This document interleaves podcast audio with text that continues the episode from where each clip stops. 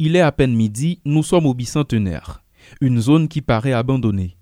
Peu de circulation automobile ou de gens fréquentent cet espace où les piles d'immondices s'amoncellent dans les rues. Après quelques minutes en voiture, nous parvenons au palais de justice de Port-au-Prince. À l'entrée, ce nom est inscrit en bleu sur un mur peint en blanc. Des marchands, marchandes et un cireur de chaussures occupent une bonne partie de l'espace situé devant la barrière.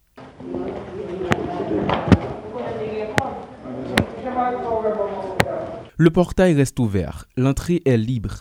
Dans la cour se trouve une station de motocyclette à droite et des carcasses de véhicules en panne.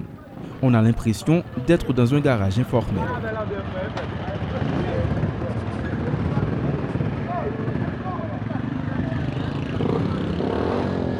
Dans la cour, quelques personnes discutent de tout et de rien.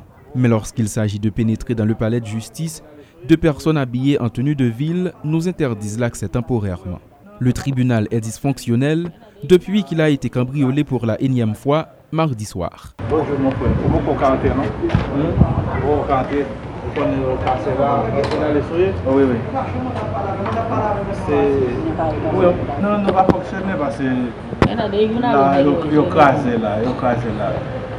Nous sommes maintenant à l'intérieur du bâtiment.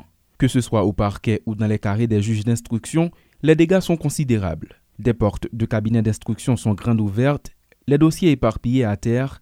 Il est cependant difficile de savoir véritablement ce qui a été emporté selon un responsable rencontré dans l'un de ces cabinets d'instruction.